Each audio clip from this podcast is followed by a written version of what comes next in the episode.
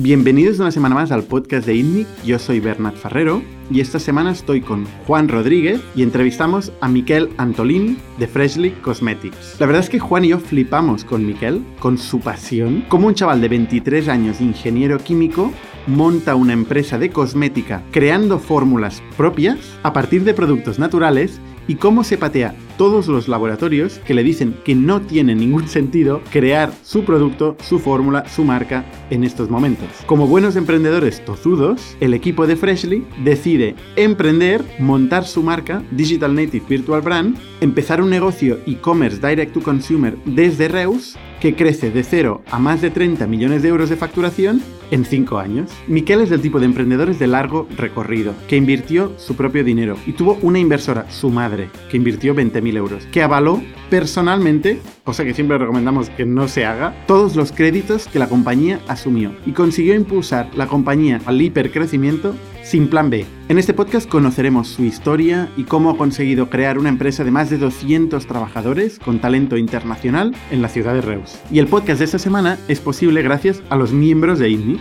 Cada vez somos más y tú también puedes serlo suscribiéndote al canal de YouTube de ITNIC. Aparte de dar soporte al podcast, compartimos los análisis que hacemos de todos los emprendedores que vienen a vernos con vosotros, así como reflexiones concretas, entrevistas inéditas y otro tipo de contenido que hacemos internamente en ITNIC. Y el sponsor corporativo en este caso que hace posible el podcast es Factorial, la plataforma de recursos humanos que centraliza todos los datos del empleado en un solo servicio en el cloud, accesible para todo el mundo, empleados, managers, personal de recursos humanos, y que permite automatizar, programar de una forma súper fácil todos los procesos que tienen que ver con los empleados, ya sea pues, una baja médica, una nota de gastos, el control horario o una encuesta de performance, en una plataforma que los empleados aprenden a utilizar sin darse cuenta. Muchísimas gracias a los miembros de INNIC y a Factorial por hacer posible este podcast.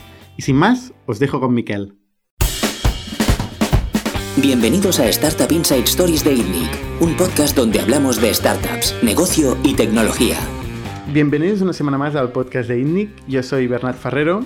Hoy estamos con Juan Rodríguez. Hola, buenas tardes. ¿Qué tal? Juan? Y con Miquel Antolín, de Freshly Cosmetics. ¿Qué Hola, tal, buenas Miquel? tardes a todos. Miquel es un emprendedor muy joven que empezó con 23 años Sí. eh, con Freshly Cosmetics, creando una marca, una Digital Native Virtual Brand. ¿Mm? Siempre cuesta mucho decir eso. Sí, bastante. Y que ha conseguido, pues con pocas referencias, con un producto innovador, eh, conquistar el mundo de la cosmética y facturar más de 30 millones de euros el año pasado. Sí.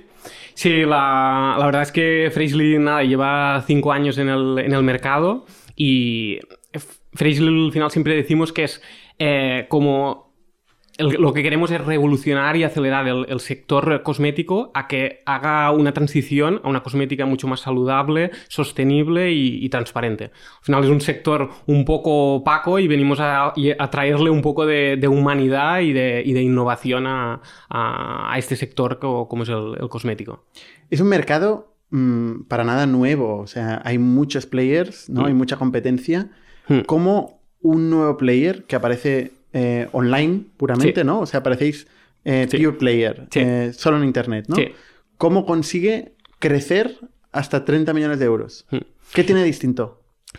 Ah, bueno, y, y hay muchas cosas que son distintas, pero al final el- el- la más importante es la innovación en producto. Bueno, primero de todo, el, el- el sector cosmético es un sector muy grande, muy atomizado y, en cierta manera poco competitivo en algunos aspectos. Quiero decir que hay agujeros en los que tú al final puedes utilizar un un champú de una marca, un producto facial de otra, un corporal de otra. Entonces es un mercado donde las personas eh, buscan probar cosas nuevas.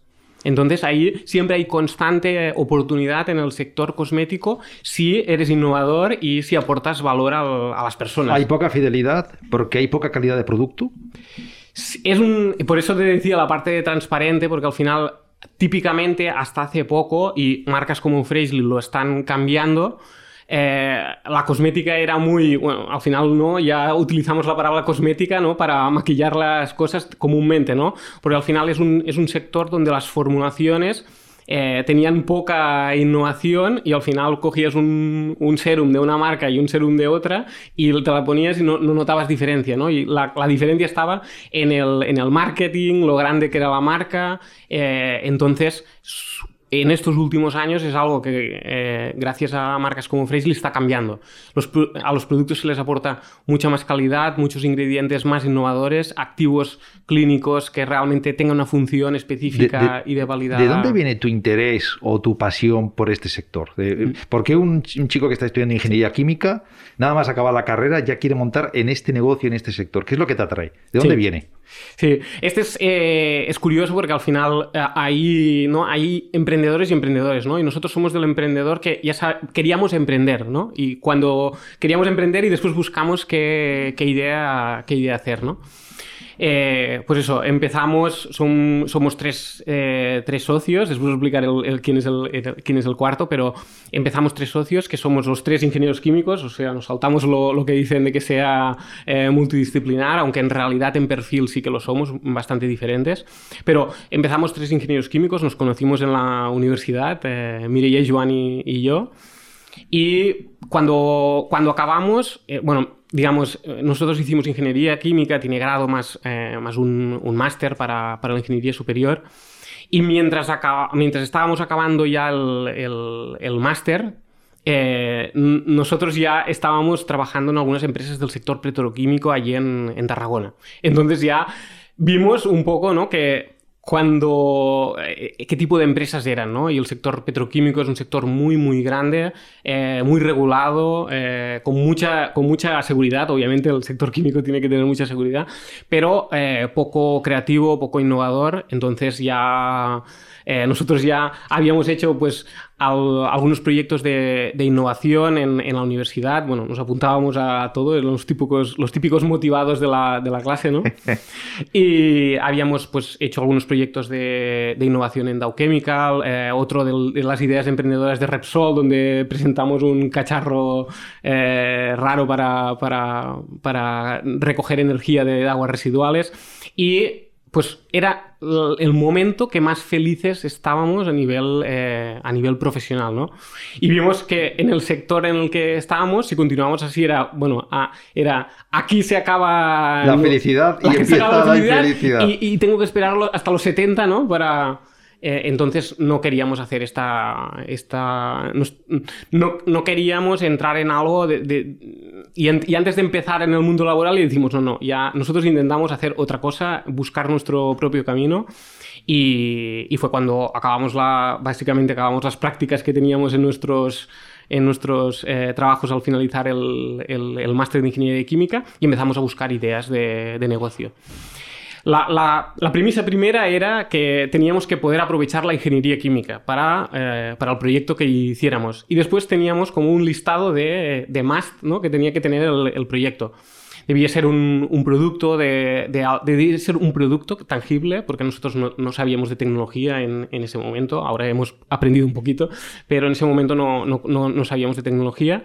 Un producto tangible que tuviera elevada repetición, repetición y que se pudiera vender por redes sociales. Al final Mireia ya había tenido en, en, en una, una, pequeña marca de, de, un, de, un, de una empresa familiar había tenido ya un contacto con el e-commerce entonces ya teníamos un poco de background en este aspecto y habíamos analizado muy bien qué tipo de productos funcionaban. Así que con todo esto, eh, resulta que mi madre hacía cosmética natural como hobby desde hacía muchísimos años. Y realmente fue Mireia eh, que yo había traído algunas veces a la carrera, pues típicas pastillas de jabón, cremas o, así, y fue a Mireia la que se le encendió la, la bombilla de investigar el sector. Pero no era tu madre la que hacía la cosmética. Sí, mi madre hacía la cosmética, pero ella no entendía de negocios ni de nada. Ella hacía la cosmética. Y yo cogía las pastillas y las, se las daba a los amigos de la universidad. A, a suena que... fatal, ¿eh? Sí. sí. y, y, entonces, una de, de estos amigos, Mireia. Mireia, correcto. Que es la. El, es, con Mireia y con Joan era quien, con quien habíamos hecho todos estos proyectos de innovación a lo largo de la, de la carrera.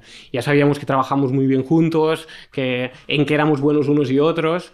Eh, y al final, cuando empezamos a buscar ideas em emprendedoras, pues Mireia em investigó el mercado cosmético a raíz de, De tu eh, la cosmética que le, Y dijo, le aquí, había aquí puede haber algo. Aquí puede Aquí haber puede algo. haber. Y empezamos a investigar el, el sector y nos dimos cuenta de que había dos corrientes muy importantes. El crecimiento del e-commerce con KGRs del 25-30% y el crecimiento de la cosmética natural con 10... eh, 12% de KGRs y dijimos pues bueno aquí si sabemos hacerlo bien si sumamos los dos tenemos ya eh, una oportunidad eh, O sea, hacéis un análisis tipo McKinsey del espacio, ¿no? Nada, nada Sí. vocacional de decir, oye, yo la cosmética toda la vida. No, no, no. no hicimos Estudiáis es- el mercado, veis que tiene tendencia, que crece, que hay oportunidad y juntando con el hecho que tu madre Sí. era una artesana de, Sí. Del Sí. mundo de la cosmética, decidís meteros ahí, ¿no? Sí, Eh, sí. A, a nivel de cosmética natural, ¿quién habría? Un Lash, por ejemplo, ¿no? Que, que- Sí, hay, bueno, eh, di- di- digamos que en el sector cosmético ha habido varias olas, ¿no? Eh, ha habido la- las olas iniciales donde en, las- en los años ses- 60 pues se forjaron Estée Lauder, L'Oreal, estas grandes marcas. Después hubo otra ola en los años 90 donde salieron pues Body Shop, Lush, Rituals, estas marcas. Y Mm, ahora está Shop. viendo otra ola que Freshly es uno de los que la, la lidera eh, en, en- en Europa. Y está viendo, pues, esto, cambios en, eh, en el, en el sector y... y- la, la tercera ola, digamos, eh, comparada con la anterior, la de Body Shop o, o Lash, es que es pura online.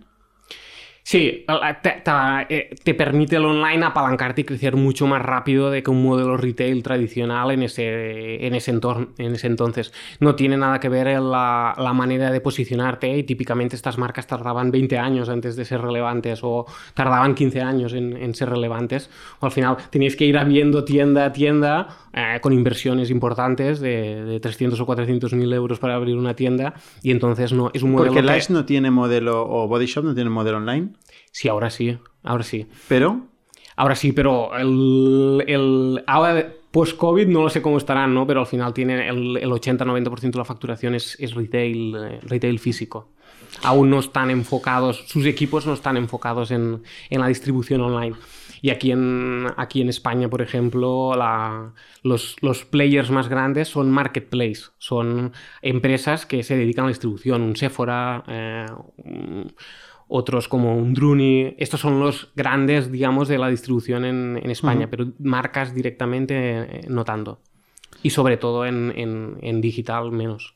la- las marcas eh, virtuales nativas digitales Hmm. em, tienen normalmente una componente de, de marketing muy importante. Em, o bien una componente de producto.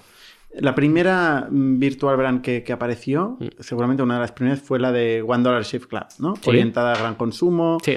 eh, donde no había una innovación particularmente importante a nivel de producto, era sobre todo cómo vendía el modelo de negocio y el modelo eh, propiamente de marca. ¿no? Sí. Eh, en, en vuestro caso, ¿cuál es vuestro core? ¿La marca, el marketing, digamos, o el producto? Sí. A ver, aquí, es decir, Dollar Shave Club, el, el fundador era un, era un genio del, del marketing, eh, enfocó muy muy bien el modelo basado en el, marketing.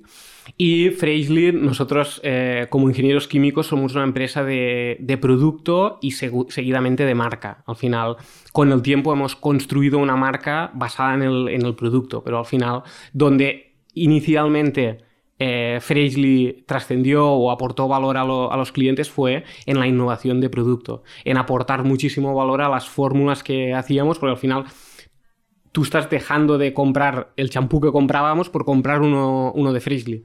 Entonces, para mantener esa fidelidad y que eh, ese, ese producto lo vuelvas a comprar después, tienes que aportar muchísimo valor. Si no, eh, las Digital Native Vertical Brands lo que pasa es que muchas se desinflan después con el, con el tiempo porque llegan a todos sus potenciales clientes muy rápido porque hacen, hacen muy buen marketing, podríamos decir, y después no convencen eh, con, el, con el producto que, que ofrecen.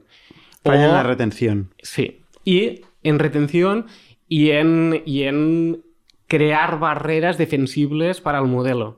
Porque, por ejemplo, lo Casper, que tiene el, el modelo de los, de los eh, ¿cómo se llaman? Los, los colchones, eh, al final es algo muy fácilmente copiable. Entonces, de, de- de- de pronto te, ve- te, te salen un montón de, copias. eh, o lo Con más pasta y que tienen más capilaridad, llegan más a clientes y... Entonces la diferenciación en producto y en calidad de producto es, es muy, muy, muy importante. O sea, tres ingenieros normalmente, eh, fundadores, normalmente van más a producto ¿no? que, a marca, ¿no? ¿qué, tenía este producto? O sea, vosotros tampoco, bueno, tu madre fabricaba cosmética, pero ¿cómo inventáis en este mercado tan grande y tan saturado, diría yo? Sí.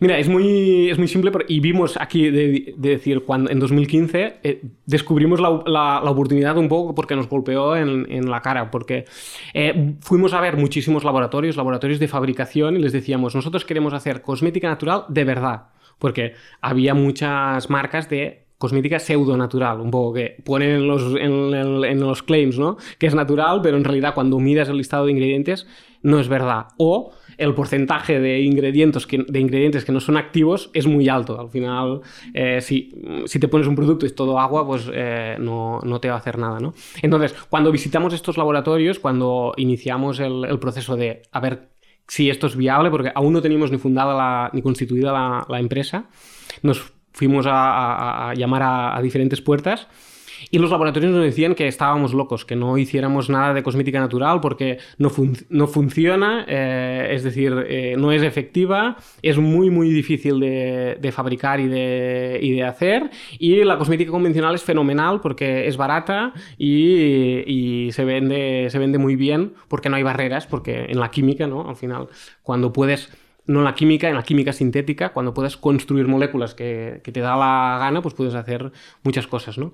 Entonces, eh, nosotros aquí vimos una oportunidad real de aportar un valor diferencial porque sí que conocíamos activos que realmente, cuando llamo activos es, es extraer una molécula de una planta que tiene una actividad contrastada en la piel pues aporta un valor concreto en la piel. Puede ser reducción de arrugas, puede ser hidratación, eh, sí, puede ser eh, reparar el, cabello, diferentes, diferentes cosas.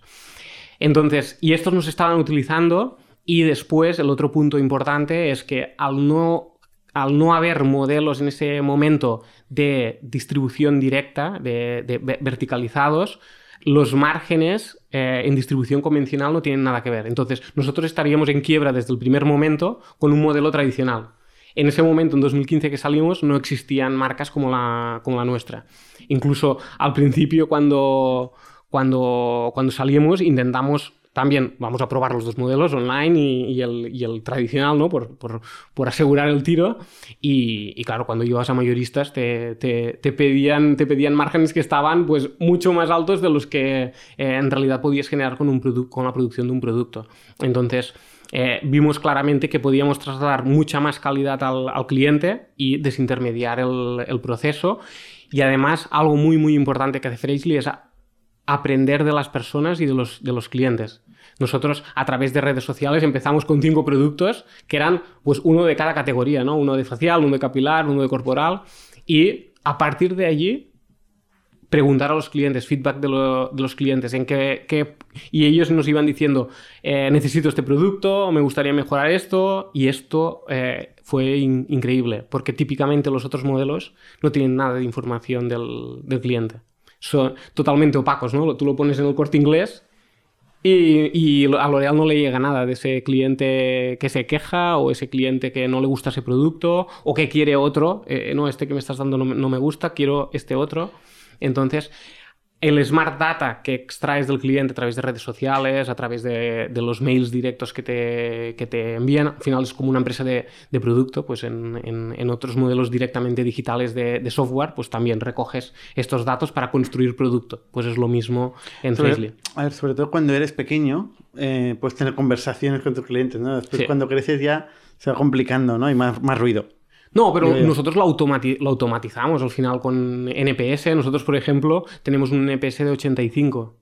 Tenemos más de, más de 47.000 opiniones eh, positivas en la web de 4,8 de, media. Entonces nosotros somos como ultra, ultra eh, centrados en el, cliente y en el valor que le, aportamos. ¿Quién es, ¿Quién es vuestro cliente? Pues en este caso son eh, personas, eh, más mujeres que, chicos. ¿Edades? Están inicialmente la parte más pionera fue de 25 a 35, pero ahora ya estamos ampliando muchísimo el, el target. Al final, con los 700.000 clientes que tenemos en, en, España, ya es muy distribuido. Y se genera mucho ese efecto de, de, boca, de boca, a oreja. Al final, si la, la, hija lo ha comprado y funciona bien, pues también lo compra la madre, también lo compra la hermana, eh, la prima, y entonces es, esta, esta distribución de edades ya es más, ¿no? más eh, más heterogénea. Oyéndote me suena muchísimo cambiando que vosotros es online en lugar de offline y cambiando el sector Angela Berry en los helados en Estados Unidos, como todo el mundo hace helados de una manera y de repente vienen ellos con un helado natural, ta, ta, ta, y de repente crecen como la espuma y todo el mundo ha perdido esa ola cultural. Está pasando también con el alimento para perros en Estados Unidos, es, es, lo mismo, ¿no? Sí. Y, y, y, vosotros estáis en un sector donde la gente pierde esa ola cultural de lo orgánico, de lo natural, etcétera, sobre todo en gente más joven, y es una ola enorme, siguen con producto tradicional de supermercado a, a precios y márgenes tal, y vosotros cogéis esta ola Sí. para, para eh, con una miopía de mercado por parte de ellos enorme, ¿no? Y vosotros sois capaces de, de, aprovechar, de ver el mercado, de entenderlo y ver que existe una oportunidad, ¿no? Pero, pero ¿realmente funciona la cosmética natural? Porque claro, a ver, sí. escuchando los laboratorios decían que no. Mm. Claro, en ese momento, en 2015, es que prácticamente no había, ni, no había formulaciones en el mercado de cosmética natural de verdad, que quiero decir con más del 99% de ingredientes de origen eh, natural y después que, te, que tuviera un alto componente tecnológico. Tecnológico quiero decir una alta concentración de estos activos. Nosotros tenemos test clínicos en los productos, que la, la efectividad está contrastada.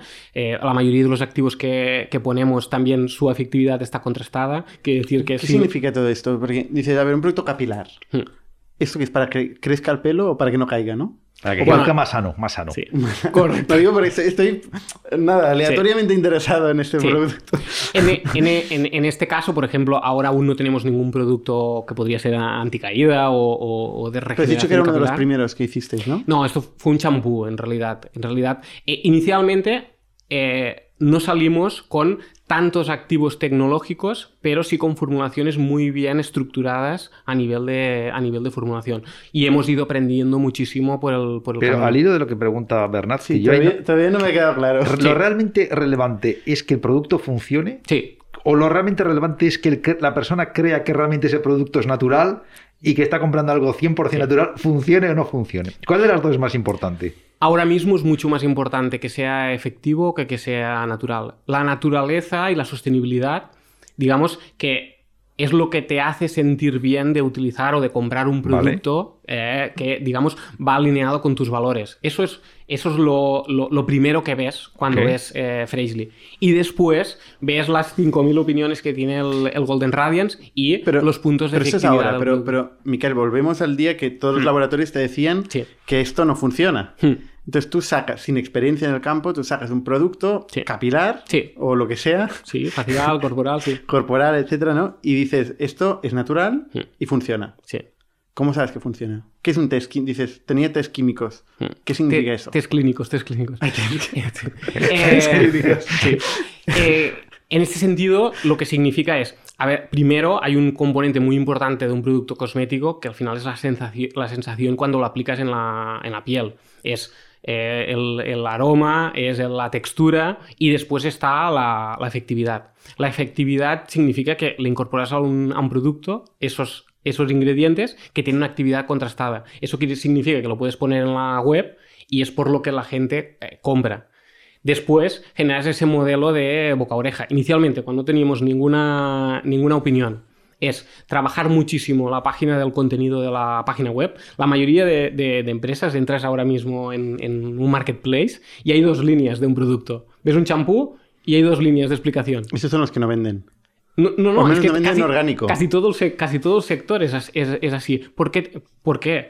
Porque era poco transparente, no, no decían que in- ah, inicialmente en 2015 o en 2016 no había ni los listados de los ingredientes. Nosotros lo primero que hicimos es aportar transparencia al sector. Unos contenidos en, un- en una ficha de producto eh, en la que estaban explicados cada una de las, cada una de las materias primas que utilizábamos. El discurso cultural el que llamo yo. Creáis un discurso, un discurso cultural, un discurso en una generación nueva, que esto lo habéis hecho eh, realmente un- en ver el mercado muy bien. Sí, ¿Por qué compraba la gente? No sé, porque ve- veía en Freshly algo diferente, un aire fresco al, al- al- al sector y muchísimo contenido. Al final. si Pero no ves- por la efectividad, porque todavía Bueno, no, aún no lo habían probado. aún no se había probado. Claro, aún no había, los clientes no lo habían probado. O sea, tú has sí dicho que- la sensación cuando se aplica, ¿no? Esto es una parte importante y luego Sí. todo el discurso, ¿no? Mm. Pero luego la efectividad, es que sigo con la efectividad, Sí. ¿eh? O sea, cuando, cuando eres un player nuevo, que no tienes el laboratorio, no tienes el- todo el estudio que, que tiene estas marcas, ¿no? Y creas un producto nuevo, Sí. haces un test clínico Mm. y ¿qué te dicen? O sea, te dicen, ¿esto funciona? ¿En qué sentido? Eh, ¿Cómo esto- te lo validan? Bueno, tú le, tú le dices unos campos de investigación que quieres eh, coger, ¿no? Le dices, em, eh, hazme un test clínico de cualquier cosa, ¿no? Puedes hacer un test clínico de, de reducción de, de arrugas, puedes hacer un test clínico de... Bueno, en ¿Y lo este aplican caso- en animales, por ejemplo? No, no, no. En personas. No, no, sí, eso sí. no se puede en animales. sí. Es test eh, in vitro y test in vivo. In, vi- in vivo quiere decir que hay unas personas que se, se presentan voluntarias al, al test y tú puedes decir qué distribución eh, buscas para, para este test. Por ejemplo, eh, pues en algunos productos, si quieres eh, que sea para pieles más grasas, pues buscas un panel de personas con pieles grasas. Y eso se esas personas se presentan Y te dan voluntarias check. Funciona, te dicen. hacen, el, hacen el, el test del producto durante un mes y tú tienes unas categorías que quieres eh, validar. Todo eso es un discurso racional. Sí. Que, que también lo tiene, imagino, que el fabricante tradicional.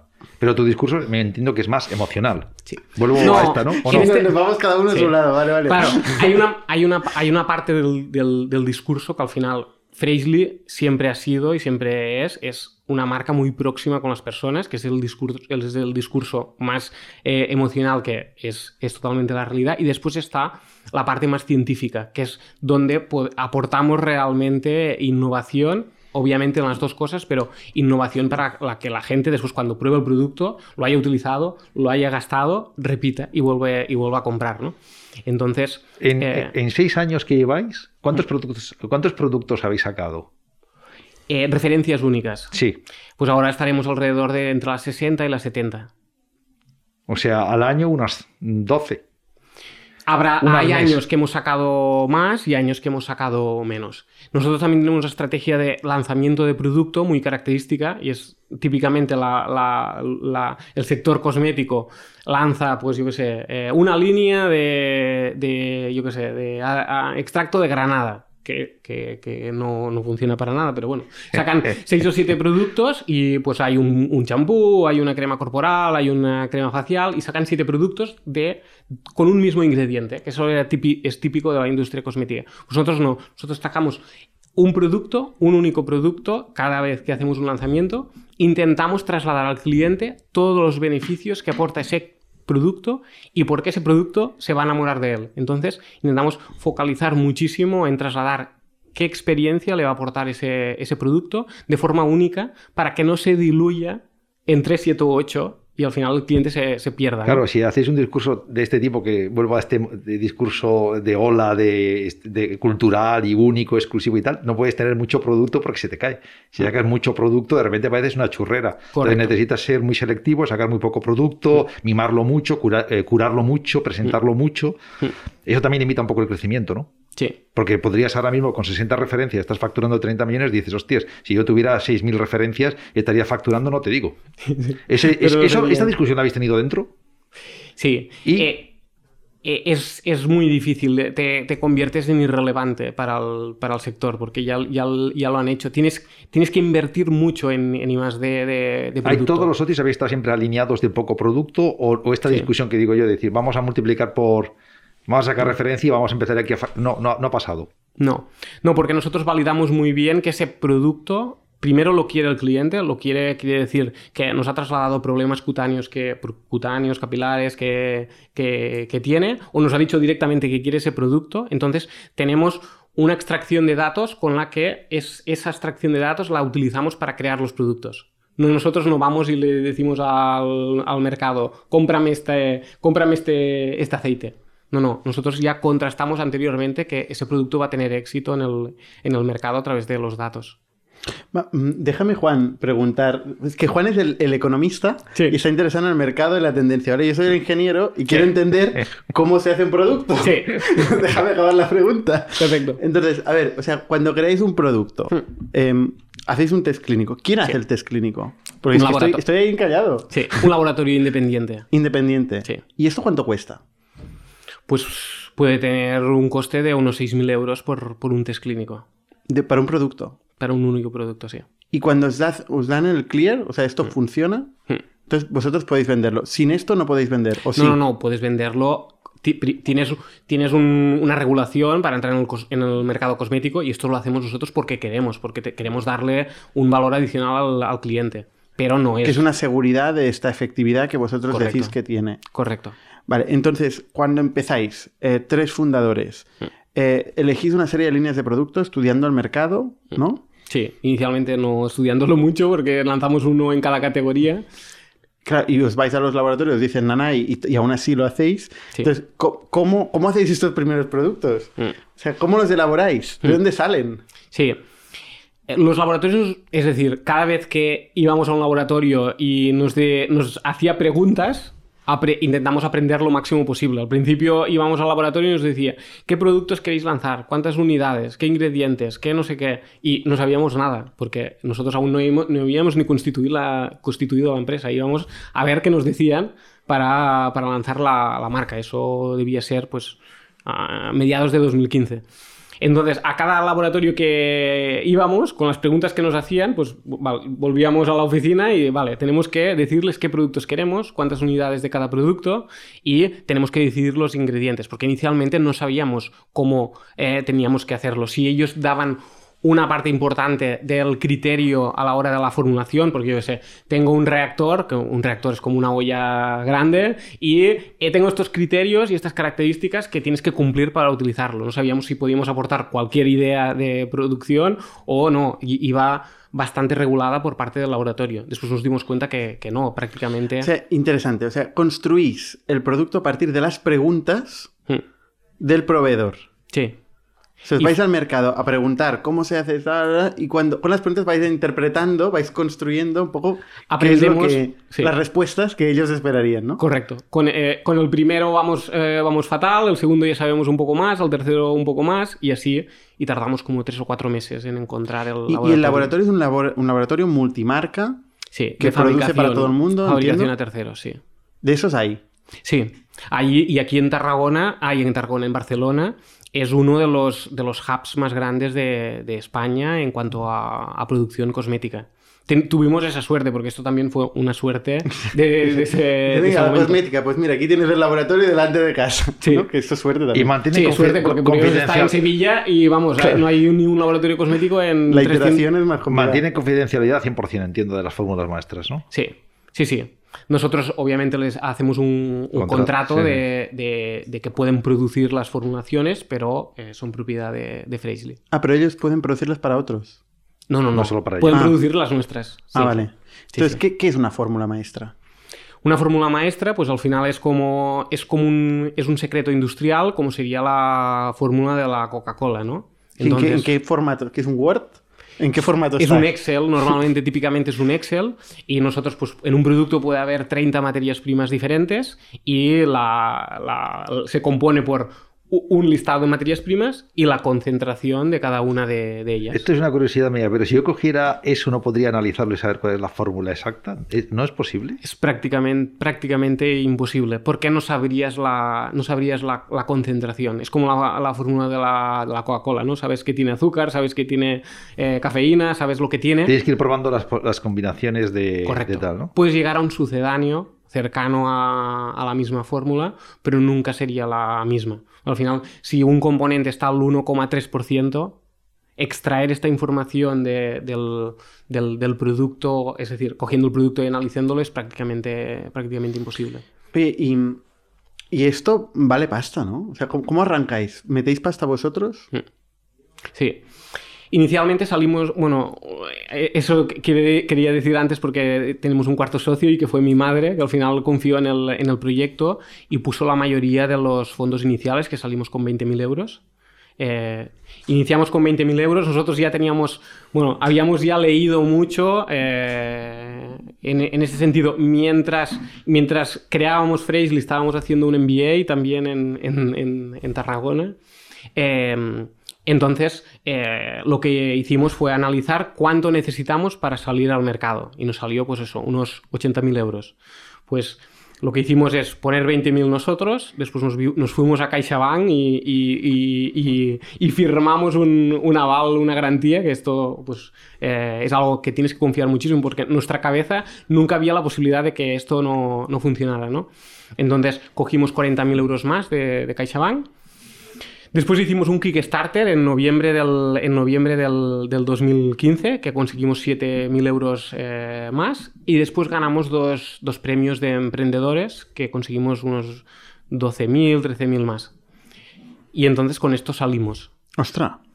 O sea, 20.000 euros de tu madre, 40.000 euros de un préstamo con avales. Sí. Esto tiene, tiene cierto peligro, ¿eh? Pero ya os lo explicaron, habéis hecho una MBA, todo bien. Sí. Vamos a hacerlo bien. Y luego Kickstarter, 7.000 euros es poco, 7.000 euros. Sí, al final, obviamente, estábamos empezando, prácticamente no teníamos... De hecho, el Kickstarter lo hicimos porque eh, mientras aprendíamos del mercado cosmético, iniciamos la primera fabricación Claro, las materias primas que, pedimos, pues eh, tardaban dos meses en llegar, las materias, eh, los envases también tardaban dos meses en llegar, después teníamos que hacer el registro de la, de la, de la, marca, y, nos dimos cuenta que estábamos cuatro meses parados. En, eso fue en octubre del, del 2015 y no tendríamos la fabricación hasta enero más o menos. Así que dijimos, en este tiempo tenemos que tenemos que aprovecharlo, no podemos perder cuatro meses sin hacer nada. Y entonces fue cuando montamos la campaña de, de Kickstarter muy rápido, la montamos en, en un mes y, y, pusimos un objetivo de, de 5.000. 7.000 euros son, son, son amigos.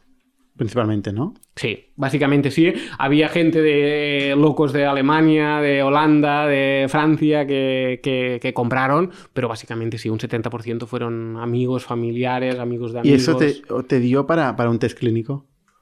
Un test de mercado muy, muy importante. Que, bueno, para el test clínico sí, es verdad. Eh, muy importante el test, el test, de mercado porque inicialmente fuimos en un enfoque de eh, Premium Natural Cosmetics, que le decíamos en ese, en ese momento, y después nos dimos cuenta que lo que más le preocupaba a la gente era la, la salud de la, de la piel que les diésemos mucha información de los ingredientes, mucha información de qué, de qué componentes tenían, que aportásemos transparencia eh, porque nos lo dijeron eh, muchos de los, que, de los que... Y entonces en la campaña nos sirvió muy bien para entender el, qué valor podíamos aportar eh, realmente al mercado. Entonces nos, nos, centramos mucho más a cosmética natural saludable que no tanto en, en premium natural cosmética. Al final es, era un concepto un poco, un poco raro. ¿Salís al mercado con cuántos productos? Cinco. Cinco. Mm. Primer mes, ¿cuántas facturas? Sí. Bueno, pues en, este caso también somos como muy, muy, muy focalizados en este punto y al final salimos, nosotros siempre nos marcamos como fechas para cada cosa. Salíamos el, eh, marcamos que salimos el 1 de febrero de 2016, salimos el 1 de febrero, ese mismo día entró el primer pedido. Y esa misma semana entraron cuatro pedidos, a la siguiente ocho. ¿El mismo día entró el primer pedido? Sí, el mismo día. ¿De dónde salió? ¿De qué canal? De una, de una persona de Tarragona que nos conocía del Kickstarter, nos seguía ya. Es decir, pendiente, sacasteis un email, una notificación y clac, compró. Correcto. Nos sirvió para hacer una pequeña base de usuarios ya, o de, de, al final, suscritos a la newsletter, eh, de, sí, de usuarios que ya conocíamos en estos tres o cuatro meses. Entonces, el primer cliente lo tuvimos el, el primer día en la, en la, página web y pues a la, siguiente a la primera semana cuatro pedidos, la siguiente ocho, a la siguiente doce, a la otra dieciséis y el primer mes pues facturamos 2.000 euros y después pues escalamos ya, y fuimos escalando bastante rápido y nos, pues nos plantamos en el cuarto mes con 18.000 euros de facturación el, el, cuarto mes. ¿Noviembre del año pasado cuánto facturaste? 7,8 millones. ¿Noviembre? Sí. Sí, noviembre es el mes. ¿eh? Noviembre y diciembre serán los meses fuertes, ¿no? Sí, y sobre todo el Black Friday es, es muy fuerte. O sea, de 2.000 euros a 7,8 millones de euros al mes, ¿eh? Sí, al mes, al mes. No está mal, no está mal. ¿Cómo, evolucionó el, crecimiento? Pues el, crecimiento, pues el primer año eh, llegamos a los 300.000 euros de facturación, el siguiente uno, el 2017 1,3 millones, el, el siguiente 3,9, el 2019 13 y este 2020 30. Esto te lo sabes como, los, como el número de teléfono. Sí, bueno, porque me- todo lo que son números me acuerdo, me acuerdo muchísimo. Me- los, los números, no sé, son muy relevantes para y, mí. y más las ventas. Sí. ¿Cuál es vuestro mic entre Repeat Business y FTBs? Eh, pues, FTV es First Time Buyers, Sí. para la audiencia. Sí, sí, perdón. Sí, sí.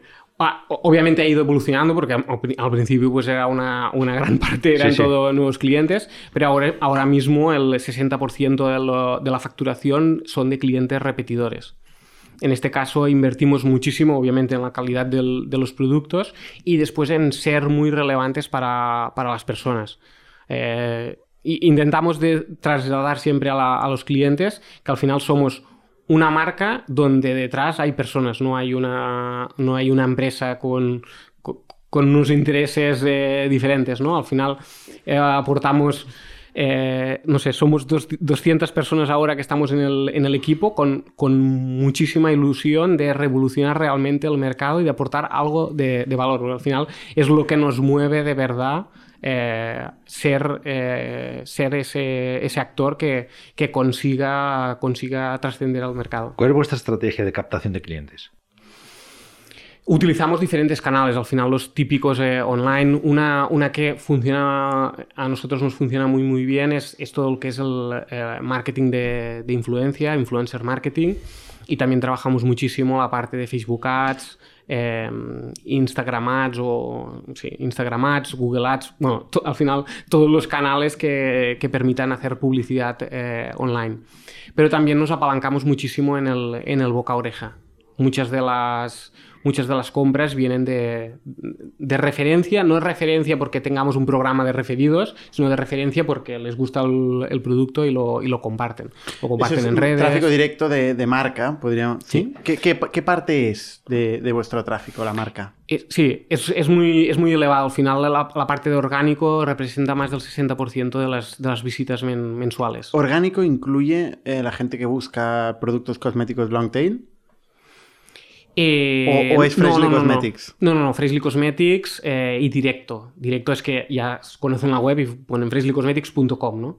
O Instagram, nuestra comunidad en Instagram, que somos eh, 665.000 eh, usuarios, bueno, seguidores que tenemos en, en- en redes de Freshly Cosmetics. Después tenemos Freshly Kids, también tenemos una línea para niños con más de 100.000 seguidores, una línea de maquillaje con 200 y pico. En total, más de un millón de seguidores en- en redes. ¿Y eso cómo lo habéis construido? Pues eh, eso, siendo, siendo muy relevantes para el, para el, para el cliente. Pero aparte de esto, Sí. digamos, todo lo que no es orgánico o, na- o autónomo, Pues, ¿qué- ¿cómo lo habéis bombeado esto? Sí, hay una parte muy, muy importante y eso creo que, en- en- digamos, acertamos muchísimo en el momento y, y fue a lo mejor, obviamente no suerte porque estábamos buscando proactivamente, ¿no? Eh, hacer un, hacer Freshly.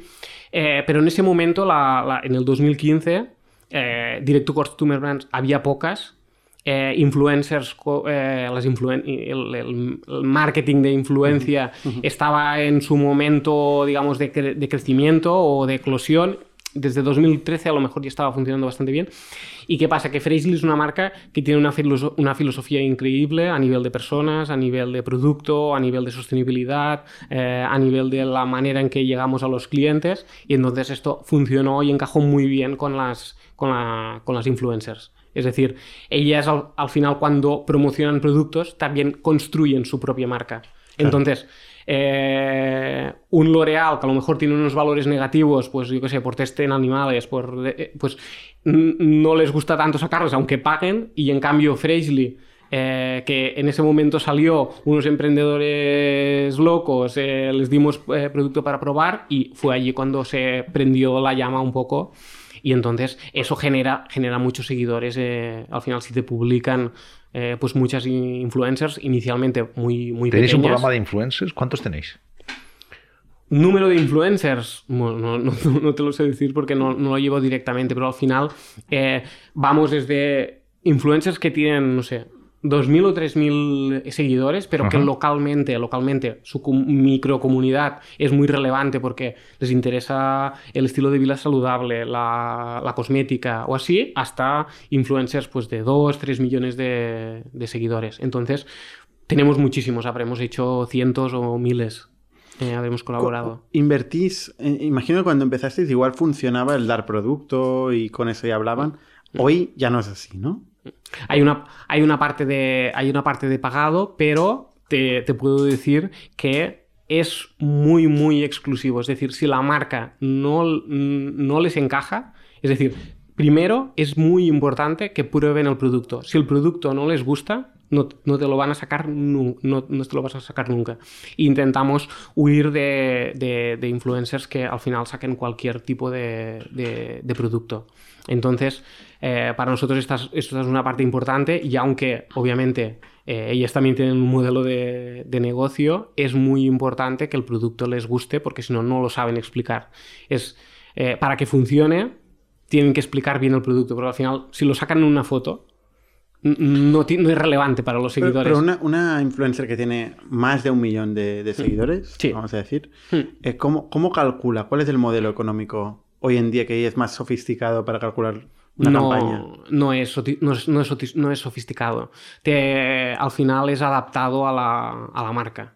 No, a, a, a otra marca eh, le, le, hará un, un, precio, a Freshly le hará un otro. Eh, no, no, está, no está estandarizado. Obviamente no sabemos qué, qué precios tendrán lo, los otros, pero te podemos decir que no, no está estandarizado y se adapta. No bastante. es a éxito, ¿no? Es un, no. es un one-off, pam, funcione o no funcione. Sí. Si funciona, repite, si no, cambias el influencer. Hmm, correcto. Sí. No Eso es... tiene, tiene mucho riesgo y hay muchas marcas que tienen pero por eso nosotros intentamos conectar mucho con la influencer, validar que realmente puede aportar valor a sus seguidores y todo, porque al final, si, si inviertes en, en, Tiene que ser como un, un partnership, ¿no? Al final eh, intentamos que sean a, acuerdos a largo plazo con, con, ellas, intentamos pasar tiempo con ellas para, para que conozcan el producto, pero al final es lo que realmente funciona. No es no es tengo yo qué sé tengo 100.000 euros para invertir en influencer marketing y lo distribuyo así lo doy a una agencia y que ellos hay que me, mimar me hay que mimar a cada, cada influencer. Quién lo hace esto tenemos un equipo exclusivo que para mimar influencers. Bueno de, de influencer marketing sí. De hecho tenemos eh, es un equipo de ocho personas actualmente. Y dices que esta fue la clave. No, fue una de las claves iniciales porque al final era, no estaba muy utilizado y eh, necesitas, necesitas al principio generar confianza. Al final, la confianza la generas con los contenidos de la página web, con al final abrirte, abrirte con toda la información que tengas para, para, para convencer al, cliente de que tu producto es bueno y además que hablen de, que hablen de ello. Tuvimos también muchas publicaciones de PR en, en, en, ese momento, en 2016, que también nos ayudaron mucho.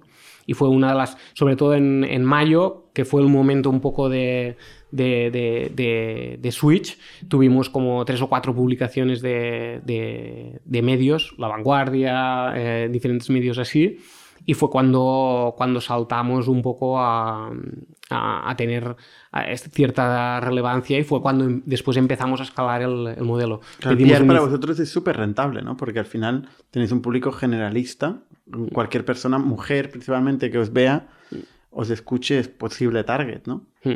Sí, al final es... Eh, eh, nosotros cuando es toda la historia de, de cómo se construyó, inicialmente funciona, esta parte es, es muy interesante, pero al final eh, todos nos dicen que, que, el sector cosmético es como muy opaco, ¿no? Y la cosmética se genera del sector cosmético, normalmente es como gente mayor, es decir, es como muy corporativo el, el sector cosmético, ¿no? Y nosotros salimos con, con Fraisley, con esta idea, tres, tres jóvenes con fórmulas propias, eh, totalmente naturales, que no existían, y entonces eso convenció mucho a esos pioneros iniciales, que uh -huh. fueron los primeros clientes, y aquí se fue generando la, la bola de nieve. ¿El average order value? Está en 35 euros. 35 euros. Sin IVA. Con IVA ¿Y esto qué es? ¿Un producto o múltiples productos? 2,5 productos. 2,5 productos. Ah, o sea, es 35 euros más IVA, ¿no? Que para el consumidor el IVA forma parte del precio. Sí, sí, sí. Nosotros siempre lo, el, el, el average order value lo, lo, lo tenemos de los, de, de, del producto. O sea, 2,5 productos. Y luego, ¿cuán, este mismo cliente, digamos, al año, ¿cuántas veces compra? Pues ahora mismo estarán casi tres veces. ¿Tres veces al año? De media. Es decir, hay gente que compra 7, 8, tenemos clientes que han hecho pues más de 60, más de 70 pedidos en la historia de, en la historia de Freshly. Y ahora te la pregunta jodida, ¿eh? Que cuando hablas de media, ¿qué significa? Porque esto normalmente va por cohorts. No sé si te suena el concepto. Sí, sí, sí. Entonces, eh, ¿cuáles son los cohorts que compran tres veces al año? ¿Son los nuevos, los primeros? Eh, ¿Se mantiene esta... ¿Se mantiene estable esta repetitividad? Sí, sí, sí, de hecho va en aumento porque intentamos a, intentamos a, a, digamos, como vamos entendiendo en qué punto un cliente se fideliza, intentamos generar acciones que sirvan para, para, convencerle en la repetición. Más o menos. O sea, los nuevos, la gente que menos los conoce, porque son más nuevos, compran más. Difícil esto, ¿eh? No, no, no, no, no. Quiero decir que llegados a un punto de los. Eh, es decir, de todos los clientes que tenemos, de todos los clientes, 700.000, la media de todos ellos es que hacen 2,5 pedidos, tanto los nuevos como los repetidores. Todo el, el del total de los clientes, de media hacen 2,5 pedidos al, al, año. O sea, esto me, me saldría, ¿no? Eh, 700.000 por... 1.750.000. Vale. Multiplicado por 35 sí. es, un poco, es un poco más de lo que tú dices que facturáis, pero vamos, está por ahí, sí. Hmm. Claro, porque esto no es el eh, medio del año, en, Tienes que tener en cuenta que es un año natural. Si tú captas estos clientes en noviembre, no te habrán hecho los tres pedidos en noviembre. Tendrás que esperarte Ahora, hasta con otro más noviembre. producto deberías de tener más repetición, ¿no? Porque los productos atacan a otras necesidades de compra, ¿no? Sí, pero al final el, eh, sí que es verdad que el, el sector cosmético tú vas un poco con un presupuesto, ¿no? Prefieres hacer eh, yo qué sé, más pedidos y, y, ir probando productos. No, es decir, no aumenta la, la, la, cantidad de pedidos que haces porque normalmente tú vas en cosmética con un presupuesto. Por, Sustituye por... un producto por otro. Vale. Sí. Va generando más fidelidad. Como más productos, va encontrando los que mejor le van, porque al final tienes 60 productos, no los puedes utilizar los 60. Tienes que encontrar cuáles te van bien a, tu, a ti. ¿eh? Uh -huh. pues son seis o siete productos de Freshly son los que mejor te van, ¿no? O los que te gustan, los que te gustan más. Pues si van encontrando, les ayudamos a que encuentren estos y eso es lo que genera la, la repetición. Está claro que con un 60% de orgánico -huh. eh, te puedes permitir invertir pasta en paid, ir creciendo -huh. eh, esta marca, ¿no? Y además con esta repetitividad puedes invertir mucho dinero en paid. Eh, no sé si lo puedes contar, cuánto dinero invertís en, en publicidad. No. A ver, eh, invertimos lo, lo, típico, del, lo típico de, un, de una direct to customer brand. Estaría alrededor del 20% de la, de, la, de la facturación. El 20% es, lo, es vuestro budget de, sí. de, captación que se va entre influencers, Google y Facebook. Sí, la mayoría, la mayoría en, en Google, Facebook, eh, básicamente en estos, en estos dos, sí son los que tienen potencial de escalar. Al final los influencers obviamente ayudan, sobre todo al principio, eh, y después es algo que no, no escalas tan fácilmente. Al final tienes que encontrarlo, cuando tienes un tamaño como el de Freshly con 700.000 clientes, tienes que escalar el, el, el modelo de, de adquisición. Uh -huh. ¿Recuperáis la pasta en el primer pedido?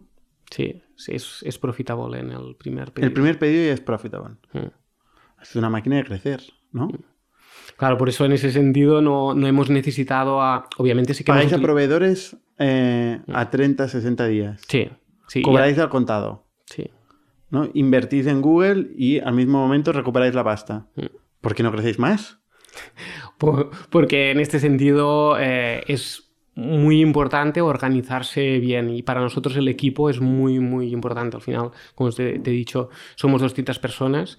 Intentamos estructurar eh, muy bien al, al, equipo y somos muy muy muy muy fan de los procesos entonces no queremos crecer a cualquier preso, a precio queremos ser una marca que realmente sea relevante a largo plazo entonces vamos con crecimientos de lo, lo, la mayor velocidad a la que podemos sin partir por el medio ¿cuál es el factor limitante dirías para crecer más?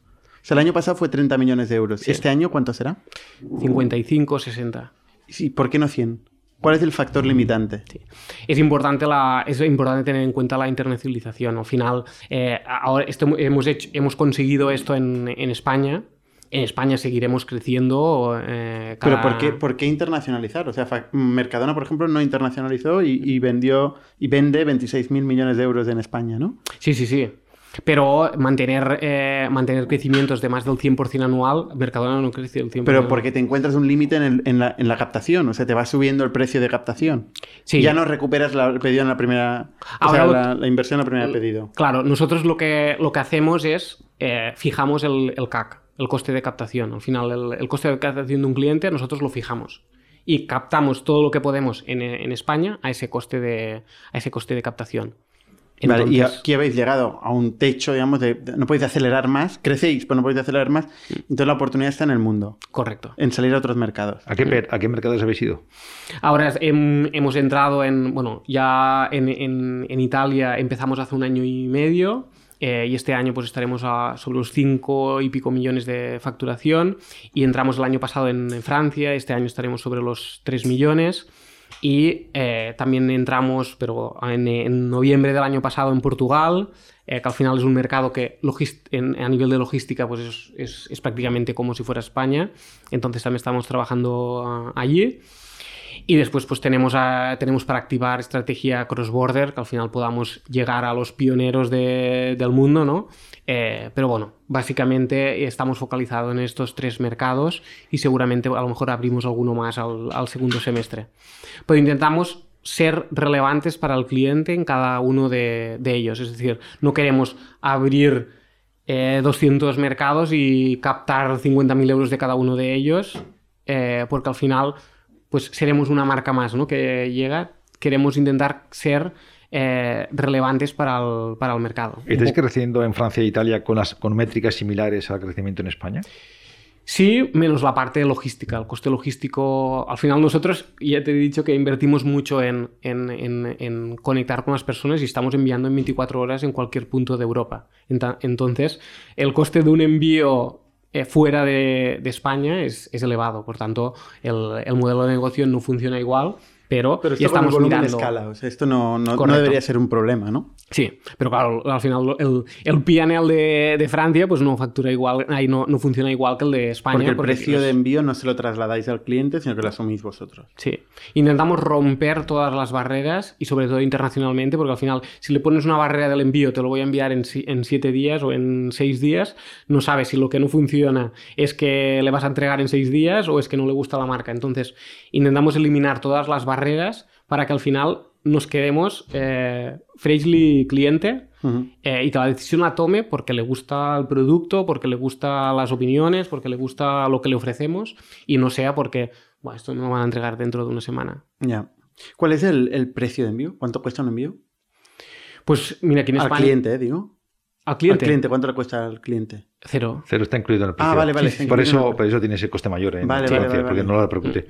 Sí, sí, O sea, sí. Independientemente del volumen del, sí. del pedido, siempre cero. Sí, haces un pedido de... Al final, si queremos eh, revolucionar realmente el, el sector, tenemos que eh, facilitar a las personas que compren en, en Freshly. Eh, es, es un sector donde eh, ser relevante como marca eh, cuesta más. Al final es mucho más fácil irte a un marketplace y puedes coger entre diferentes marcas, ¿no? Pues entonces intentamos eso, ser muy centrados en el cliente. Eh, tenemos un equipo de eso, de, de- de Customer Love, que al final es pues, el equipo que atiende a, la- a las personas en la web, que les recomienda los productos. Si te, te- puedes preguntar, en la, yo qué sé, tienes un tipo de piel concreto, puedes preguntar qué productos te pueden venir bien. Entonces intentamos caro, ¿eh? ofrecer mucho servicio en, este par- en esta Esto es parte. muy caro, ¿no? ¿Qué porcentaje sobre ventas representa Customer Love? Pues en ese sentido no lo sé porque no lo tenemos calculado. Esta parte, esta parte sí que no la tenemos. Pero, pero No, quiero decir no, lo, que- no lo miramos. Al final lo eh, tenemos un. Al final, una persona tiene la capacidad de, pues, de responder bien a unas ciertas personas al, al mes e intentamos escalar. ¿Por este teléfono punto. o por chat? Chat, mail. Ahora empezamos con videollamadas y, y así, pero de típicamente prácticamente no era, era residual. Llamadas o, o videollamadas es re- residual. Chat, eh, mail, Instagram, Instagram Direct, muchas, eh, nos hacen muchas preguntas por allí. Modelo zapos. Sí. Delivering happiness. es- Exacto, estaba es- pensando en el Customer Love. Sí. Eh, intentamos, hacerlo, intentamos hacerlo bien en todo lo que, en todo lo que podemos. Eh, ahora, por ejemplo, eh, en producto es, está creciendo mucho la corriente de la sostenibilidad. Pues eh, está investigando mucho en packagings de, cartón y de, papel, en métodos de refill para los productos. Cualquier cosa que podamos estar como por delante en innovación del resto de, marcas, nos, nos ponemos, nos ponemos a, a ello. ¿Habéis escalado el modelo de 300.000 a 30 millones sin financiación adicional? Sí, bueno, bancar- ba- hemos tenido, eh, hemos utilizado un modelo bancarizable porque al final, Sin avales ya esta vez. y sin avales últimamente, pero sin ava- eh, con avales hasta hace, hasta hace muy poco. Ostras, que, que- o sea, habéis asumido riesgo importante con eso, ¿eh? Sí. Ah, Siempre decimos que para nosotros es Freshly es una, es una aventura, no es nuestra aventura B. de vida. Sin, sin plan B. Sin plan B, sin plan B. Es nuestra aventura de, de vida y al final nosotros lo que queremos es disfrutar de día a día, levantarnos de la cama con energía y eso es lo que nos importa. Y si tenemos que jugar para hacerlo, lo, lo hacemos. Estoy seguro que os han venido a ver inversores. Hmm. Eh, ¿No os habéis planteado en ningún momento levantar capital? Eh, de momento no, porque al final, eh, pues no- no- mm, aún no nos no notamos que podamos necesitarlo. A lo mejor lo- no, es que nos estemos totalmente cerrados, es que ahora mismo no, lo hemos Hasta necesitado. el billón de facturación, ¿para qué, no? Porque al, al- al final, pues es, eh, es, una, es, una parte in- es una parte importante. Pero eh, no, lo, no, no lo, no lo descartamos ni, ni mucho menos porque no, porque no nos encaje. Sí que es verdad que al final prácticamente cada semana nos, no- nos contactan porque es un sector ahora de mucho, de mucho interés. En, sobre todo porque grandes, eh, grandes marcas también se ven con problemas de innovación, que este es un punto importante que nosotros siempre nos preguntamos cómo puede ser que L'Oreal tenga mil millones de, de I más D y, y- y no esté innovando más, ¿no? Entonces, eh, és, un, és una part interessant, però bueno, vull dir, nosotros vamos al, al long term y inten- intentaremos pues convertirnos en, en el futuro de la cosmética, que es lo que nosotros intentamos. eh, Vosotros los tres socios que los tres habéis empezado con el producto innovando y creándolo, ¿seguís metidos en el producto innovando y creándolo ahora? ¿O ya os estáis un poco despegados? Yo soy el- que está más vinculado a la parte de producto. Nosotros eh, ahora mismo, eh, Joan entró más tarde en la parte de, de operaciones. Eh, eh, él fue uno de los Friends and Family, como si dijésemos inicialmente, y eh, invirtiendo el 100% del tiempo estábamos eh, Mireia y yo. Prácticamente ahora ha evolucionado, ¿no? Y tenemos como una estructura de casi de co-CEOs, aunque yo sea CEO y, la Mire- y Mireia CMO, internamente nos, nos hemos partido las áreas. Yo llevo más las, eh, como diríamos, transversales o cross-functional áreas y Mireia más las de marca. Branding, marketing, eh, customer love, eh, project management, que le decimos nosotros, internacio- crecimiento internacional, y yo más la parte de logistics operations, producto, IT, e-commerce, finanzas. O sea, la distribución del capital no es equitativa a los tres, ¿no? No, desde el principio siempre hemos eh, intentado evaluar cuál era el valor que íbamos a aportar a, a Freshly, tanto en tiempo y horas como en, en capital inicial. Y lo distribuimos con este... ¿Y qué, qué distribución tiene? Eh, ahora mismo Mi- Mireia y yo tenemos la misma parte, un 30%, y después eh, Joan tiene un 10-11%, y mi madre el resto, que es la que tiene más, que tiene más de un 30%. Ostras, tu madre es la clave. Claro, inicial- inicialmente fue la que se la jugó más, ¿no? Nosotros con 23 años poco pudimos Con perder. 20.000 euros. Ostras, si hubiéramos podido invertir ahí. Sí, sí, sí, sí, tu madre tuvo buen ojo. Eso es lo que está pensando la gente que, nos escucha, ¿no? Pero tu madre no está en negocio, está despegada, es solo inversora ahora, ¿no? Bueno, O- o está, sigue- o está en, está en en la parte del, del centro logístico. ah, está en la parte de, de preparación de, de pedidos. ¿Ah, sí? Porque mi, mi madre, en este sentido, no, no trabajaba en ese, en ese momento. Y cuando Freshly escaló, pues tuvo la, la posibilidad de, de incorporarse. Y está en la parte de preparación de pedido, que esta es una parte también muy importante eh, nosotros de, bueno, de experiencia, que al final, una más de las experiencias que, que aportamos al, al cliente, y está, está allí. Oye, una pregunta que si tú escuchas el podcast de Indie, que habrás escuchado varias veces, ¿no? Eh, ahora te viene L'Oreal Mm. y te ofrece 100 millones de euros. No, No vendes. No, ni, ni, ni 100 millones ni, ni más, porque al final, ya te digo que nosotros lo que nos da felicidad es Fraisley día a día. Entonces, no nos importa, no, no nos importa esta parte. Intentamos vivir de la forma más, más humilde y, y para nosotros lo que realmente le extraemos valor es hacer, hacer crecer eh, aprender día a día. Al final, hace cinco años no, no sabíamos eh, prácticamente nada de, de, negocios y ahora, gracias a Fraisley, hemos podido vivir muchísimas eh, experiencias, pero muchísimas, muchas muy, eh, muchas muy locas y eso es, es, para nosotros lo más importante. Entonces, la aventura que nos da Fraisley no, no, no tiene precio. Se nota que te lo estás pasando bien. Sí. Sí, sí. Bueno, tanto nosotros como todo el equipo. Este es una, es una parte muy, muy importante. Intentamos con el equipo celebrar eh, todo. Eh, cada viernes presentamos cosas que se han hecho durante la semana y tenemos, el, tenemos campanas con todas las, por todas las mesas. Es, es, no sé, es, es, una, es una comunidad dentro de Fraisley. Nosotros le decimos que es una familia y es que es es así. Somos 200 personas, pero Incluso en, en, en, COVID, pues hemos hecho cenas con las 200 personas conectadas, hemos, ah, hemos hecho... En remoto. En remoto. vale, vale. Eh, ¿Y, es... ¿y qué, qué, hace la gente con las campanas? Le da las campanas cuando celebramos algo. Es decir, ah, hemos conseguido X o sacamos, eh, ya tenemos, mm, yo qué sé, el diseño de ese producto y lo presentamos al equipo. Pues decimos eh, campanas o se incorpora tal persona al equipo. Eh, y utilizamos las campanas para todos. En lugar de aplaudir, pues para nosotros lo, la, la, manera de celebrarlo son las campanas. Te impresiona, ¿no? Cuando llegas por la mañana y ves a 200 personas ahí.